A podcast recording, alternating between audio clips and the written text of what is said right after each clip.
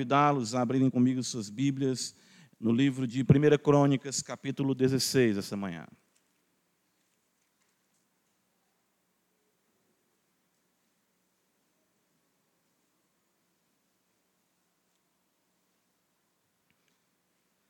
Primeira Crônicas, capítulo 16. Nós vamos ler a partir do verso 7 até o versículo 13. Nossos irmãos também que acompanham no auditório, nesse momento, abram suas Bíblias.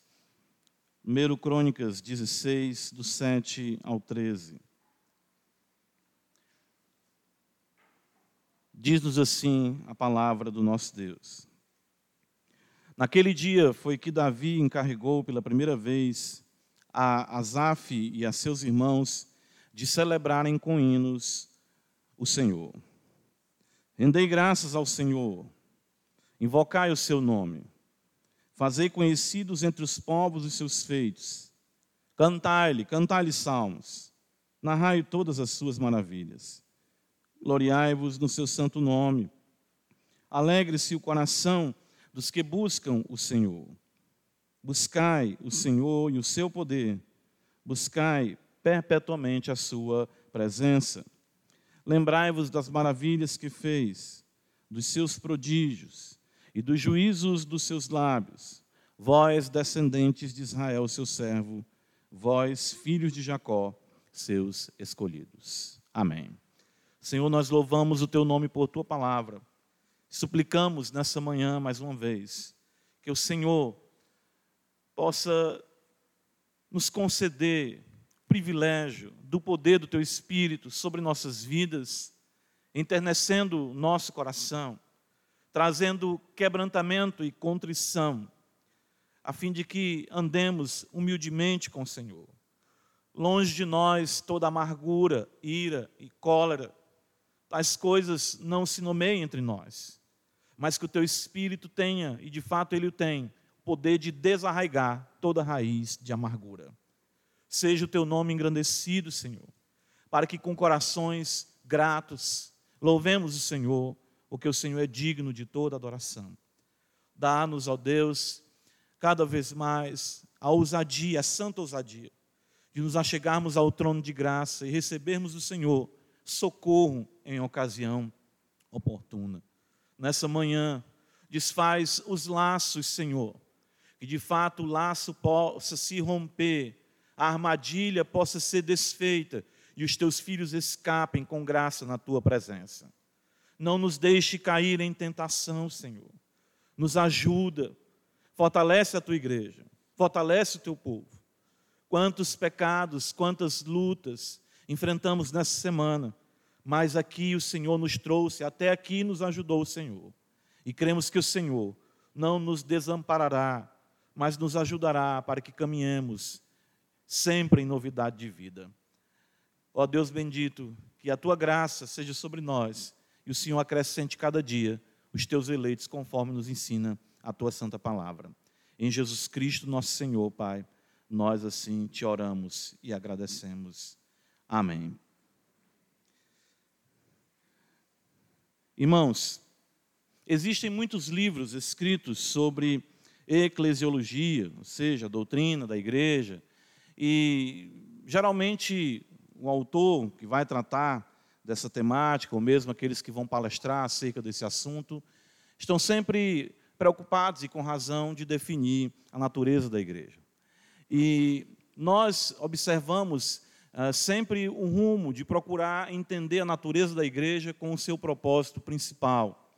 Ou seja, para o que a igreja foi chamada primordialmente para o que nós, como crentes, fomos chamados. Nos nossos dias, esse, esse papel, essa missão tem sido, uh, vamos dizer assim, distorcido, o foco verdadeiro tem sido perdido. É muito interessante que nós, como criaturas, como homens, mulheres criados à imagem de Deus, gostemos de tudo aquilo que uh, nos leva a termos uma identidade comum, de fato, isso reflete a imagem de Deus. Nosso Deus é um Deus trino, ou seja, um Deus verdadeiro que subsiste entre as pessoas, e esse aspecto gregário de nós gostarmos de estarmos uns com os outros, reflete a imagem de Deus. Mas a igreja ela vai muito além do que satisfazer os nossos anseios sociais.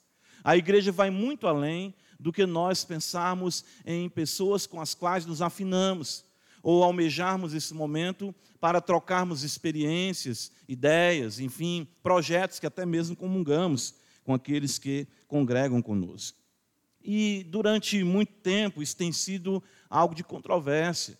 Muitos irmãos que chegaram aqui a Parquelândia uh, têm por muitas vezes dito que deixaram suas igrejas de origem por conta uh, da, da, da, da, perda desse foco. Ou seja, uh, de não conseguirmos entender que aquela igreja está cumprindo o principal propósito. E aí muitas igrejas se envolvem em eventos, se envolvem em projetos, e acreditam que isso é que vai trazer a natureza de igreja, no sentido de sempre termos algo para satisfazer uma clientela que está ávida por se reunir, por trabalhar, por se envolver em projetos, por se envolver em questões que lhes tragam alguma identidade. Ora, essas coisas têm um valor, sim, mas nós sabemos que isso pode ser feito a parte da igreja. Nós mesmos temos familiares ou outras situações em nossa sociedade nas quais nós conseguimos nos relacionar. Mas quando nós nos voltamos para as Escrituras e voltamos para aquilo que deve ser o propósito maior da nossa existência, nós observamos que nós, como homens e mulheres resgatados pelo Espírito Santo, somos, somos chamados para celebrarmos o Senhor, somos chamados para louvarmos o Seu nome, para lhe bendizer, para exaltar aquele que vive para sempre. Ah, não é à toa que a, a, confissão de fé, enfim, de Westminster, os catecismos, vamos colocando aqui, a, a, que foram é, criados, né, que foram ali escritos a partir do século XVII, basicamente, eles todos trazem essa preocupação. O fim principal, o propósito principal, o foco principal. Porque nós temos a tendência de, de sempre estarmos divergindo desse foco. E o fim principal é nós glorificarmos o Senhor. É nós glorificarmos o Senhor e nos alegrarmos nele para sempre. Quando eu olho para o texto uh, do livro das crônicas, quando eu olho para a vida de Davi, nós estivemos na semana passada considerando uh, essa realidade no capítulo 13, né? É, eu observo como Davi, embora sendo um, um homem uh, chamado para reger a nação, e um homem que tinha que sim estabelecer muitas bases, muitas realidades que envolvem um reino, ah, politicamente falando, belicamente falando, economicamente falando. Enfim, Davi tinha que pacificar uma nação, Davi tinha que conduzir uma nação, mas sempre estava ali como prioridade na vida de Davi o culto ao Senhor, a adoração ao Senhor. Davi sabia que isso não podia ser preterido, esquecido, colocado em segundo lugar. Ah, os irmãos observem aqui, a partir do capítulo, é, capítulo de número 11, Davi é ungido rei. E o texto sagrado, o livro das crônicas, vai destacar as conquistas de Davi, o exército de Davi. Ah, logo em seguida, Davi está ocupado e preocupado em trazer a arca para Jerusalém. Nós vimos isso no capítulo 13. Né? Uh, Davi tem reconhecimento internacional. Capítulo 14 mostra isso diante de Irão certo? E também Davi cresce como família, ou seja, a sua prole se estende, isso traz consolidação e estabilidade também para ele. Davi derrota os filisteus, no capítulo 14 ainda, mas nós vemos o capítulo 15 retomar com a temática do culto. E Davi, mais uma vez, insiste em trazer a arca para junto de si. Observa no capítulo 13, no versículo de número 11, que quando o Senhor fere a usar, por ele tocar na arca, a arca não estava sendo conduzida da maneira correta. O texto diz no versículo 11 do capítulo 13 de 1 Crônicas: Desgostou-se Davi porque o Senhor irrompera contra Uzá. No versículo 12 diz: Temeu Davi a Deus naquele dia e disse: Como trarei a minha arca de Deus? Davi teve uma experiência uh, uh, uh, não muito agradável no culto a Deus mesmo. Mas claro que isso por conta ah, da sua falta de percepção do mandamento bíblico de que apenas os levitas poderiam carregar a arca, a arca não de, deveria ser levada num carro de bois. Tanto que Davi, no capítulo 15, entende isso, e aquilo que era temor para ele, objeto de temor, se torna novamente objeto de esperança, de expectativa. E ele chama então os levitas, uh, determina que eles se separem, que se ocupem em trazer a arca do Senhor para Jerusalém. Veja ainda no capítulo 15 que Davi estabelece os músicos para o templo, a partir do versículo 16. E a arca, enfim, é levada para Jerusalém com muito júbilo, com muita alegria. Davi dança naquele momento ali diante da nação, os irmãos, o povo está cantando e celebrando, e há uma, uma, uma comoção, uma alegria ali por conta da centralização do culto na vida da nação de Israel. Então, Davi, veja no capítulo 16, além de oferecer sacrifícios, ele canta este salmo. De fato, nós temos um salmo aqui que eh, traz muitos salmos em si, o texto sagrado, uh, nós vemos aqui uh, na, na, na, edição bíblica, Salmo 96, Salmo 105, Salmo 106. E ainda no versículo 37 do capítulo 16, nós vemos Davi estabelecendo dispositivos para o culto, como a sua Bíblia traz aí, os porteiros. Isso tudo é muito maravilhoso eh, quando eu faço essa leitura do quadro da vida de Davi. Davi poderia dizer que a sua vida ela não tinha tempo para essas coisas.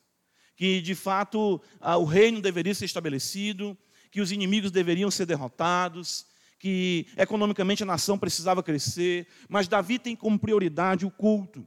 E ele, no versículo 7, está escrito: Naquele dia foi que Davi encarregou pela primeira vez a Asaf e seus irmãos de celebrarem com hinos o Senhor. Com hinos do Senhor. Isso no capítulo 16, versículo 7. Ou seja, Davi nunca perdeu o foco. Davi sempre entendeu a prioridade da celebração, da alegria. Claro que Davi tinha inimigos, claro que Davi enfrentava percalços, lutas. No contexto do culto ainda, Mical, sua esposa, filha de Saul, despreza a maneira como Davi cultua Deus, mas nada disso. Nada disso faz com que Davi esmoreça, desvaneça no culto ao Senhor. Isso é uma lição muito importante para mim como crente, para você como crente. Nós temos que entender que o objetivo maior, nós como igreja aqui reunidos, não é nós termos uma identidade que possa nos fazer ser conhecidos por uma igreja altamente capaz em executar os maiores eventos, em promover as maiores reuniões, ou em sermos hábeis na produção de qualquer coisa que seja o nosso maior foco, de fato, o nosso foco principal, o nosso objetivo, o nosso encargo maior, é nós adorarmos, bendizermos o nosso Deus. Porque quando nós colocamos a nossa esperança nessas realizações horizontais, nós podemos nos amargurar, nós podemos nos entristecer.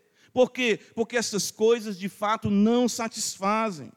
Veja ainda no capítulo 16, no versículo 10 está escrito: Gloriai-vos no seu santo nome, alegre-se o coração dos que buscam o Senhor. O nosso coração, ele só se alegra, ele só se realiza no culto a Deus. Lembra da, famosa frase de Agostinho, né? Fizeste-nos para ti de modo que nós só teremos, só encontraremos descanso em ti. Nosso deleite, ele se encontra em Deus. É por essa razão que nós observamos o quanto essa questão de, de superprodução, de ações humanas, de pessoas com habilidades e destrezas em questões da igreja, se tornam nichos e reinos que muitas vezes são difíceis de nós lidarmos no contexto de igreja. Porque as pessoas constroem constrói o seu reino, armam o seu fosso em volta, estabelecem os seus dragões e dizem: aqui é que eu me realizo, aqui é minha vida, aqui a igreja é tudo para mim. Mas isso sem uma percepção da sobrenaturalidade do Deus vivo e verdadeiro. Isso acontece muito. Nós temos que ter cuidado com isso, porque, veja no versículo 7, Davi encarrega Asaf e a seus irmãos de celebrarem com hinos o Senhor. Nós temos que ter cuidado para que a máquina, para aquilo que nos dá prazer na realização dos nossos trabalhos, até mesmo em âmbito eclesiástico, não venha ser maior do que a nossa realização no culto a Deus.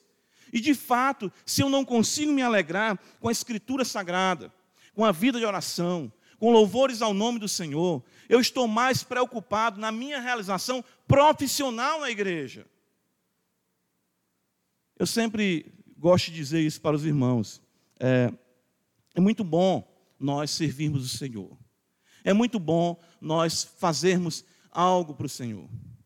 Mas, irmãos, não existe nada melhor do que um coração tomado por graça, quebrantado e contrito, servindo e buscando ao Senhor no poder do Espírito Santo. Isso é que deve ser a nossa vida. Eu falei isso aqui para os irmãos quando nós tratamos das obras na confissão de fé que nós temos no começo do ano, geralmente. E nesse ano nós tratamos do capítulo que aborda as boas obras.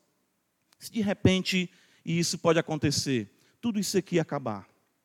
Como aconteceu com os cristãos no primeiro século, em outras ocasiões. Ou mesmo com o ato, vamos lembrar de ejeção dos puritanos no século XVII também, onde eles foram banidos de suas igrejas e não tinham congregações, não podiam pregar. Toda a estrutura e toda a máquina que envolve né, o desenvolvimento, o andar disso tudo, deixou de existir. E se nós não nos realizarmos no Senhor, o que restará para nós? Por essa razão, embora eu veja Davi aqui ocupado, né, ou seja, dedicado em organizar tudo isso, ele destaca como foco principal a celebração ao Senhor. E isso vem de coração que realmente foi impactado pelo poder do Espírito Santo. É por isso que diz no versículo 7: Naquele dia foi que Davi encarregou pela primeira vez Asaf e a seus irmãos de celebrarem com hinos o Senhor.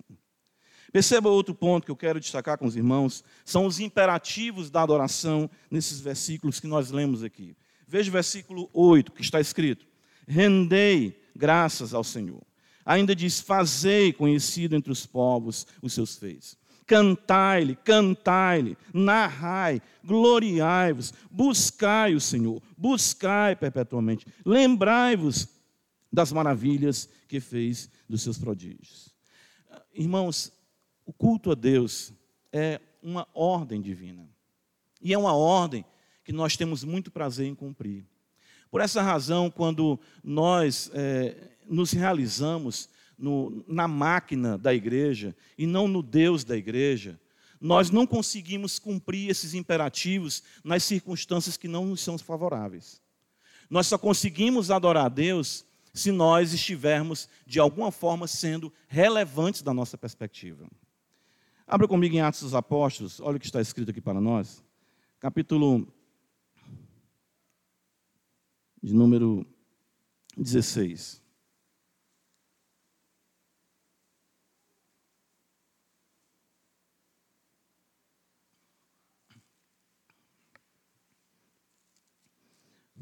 Atos dos Apóstolos.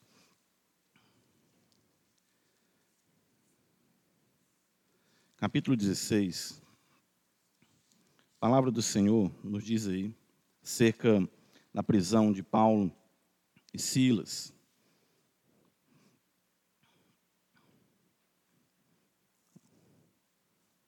Nos diz assim no versículo de número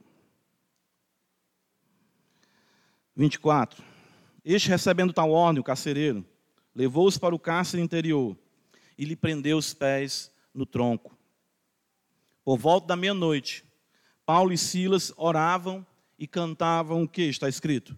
Louvores a Deus. E os demais companheiros de prisão o escutavam.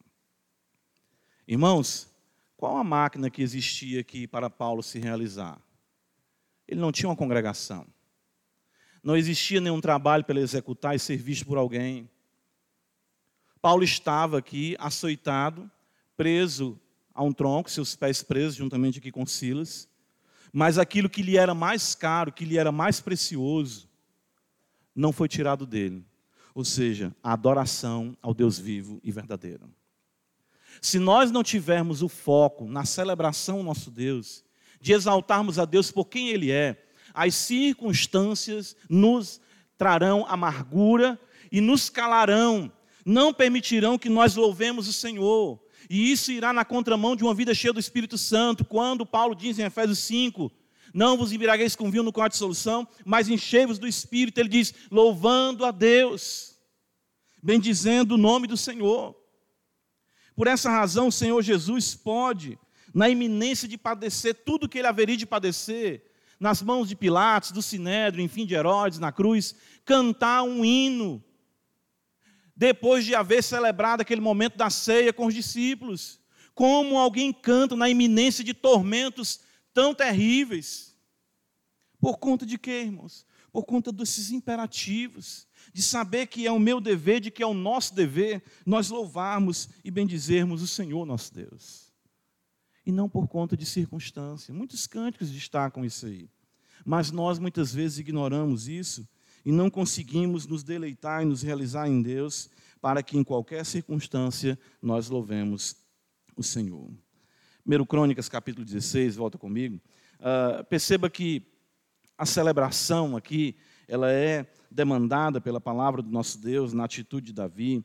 Uh, o foco, não é? o, uh, o encargo mais importante, ele, ele encarrega os seus irmãos de louvarem, de celebrarem com hinos ao Senhor. Não era meramente uma questão de um exercício, uma liturgia oca, não. Era realmente júbilo na presença do Senhor.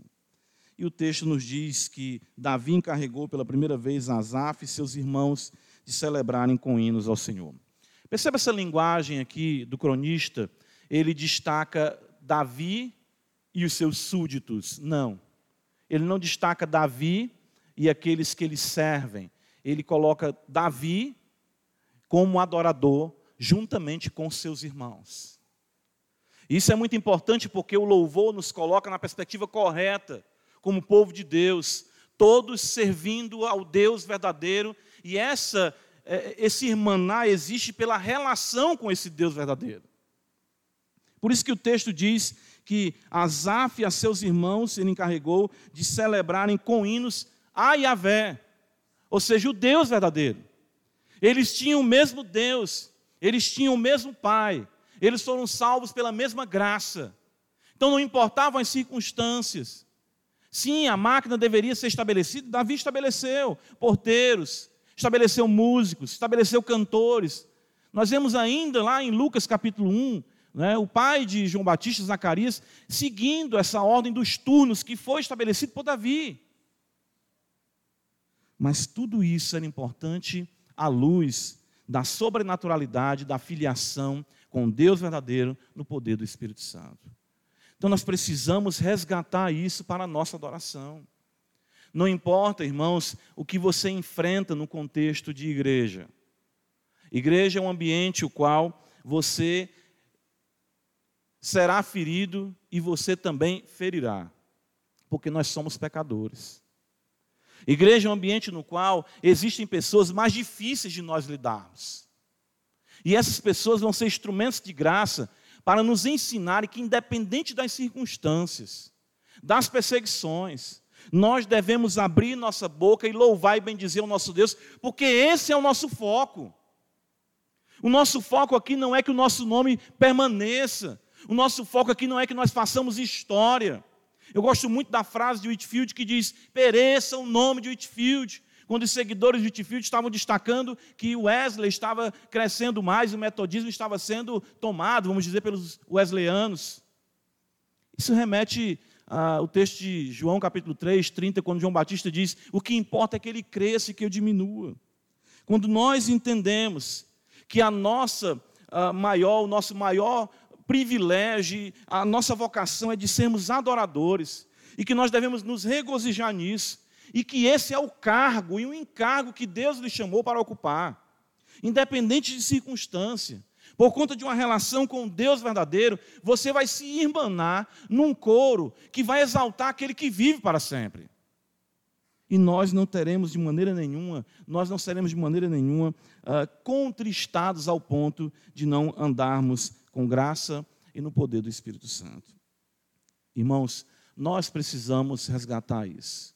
A igreja, uh, o objetivo da igreja, eu creio o maior objetivo dela é nos preparar cada vez mais para sermos melhores adoradores. Por isso a pregação, por isso o ensino. A razão de ser de todo o departamento da igreja deve ser para nos fazer melhores adoradores. Essa, esse deve ser o foco maior.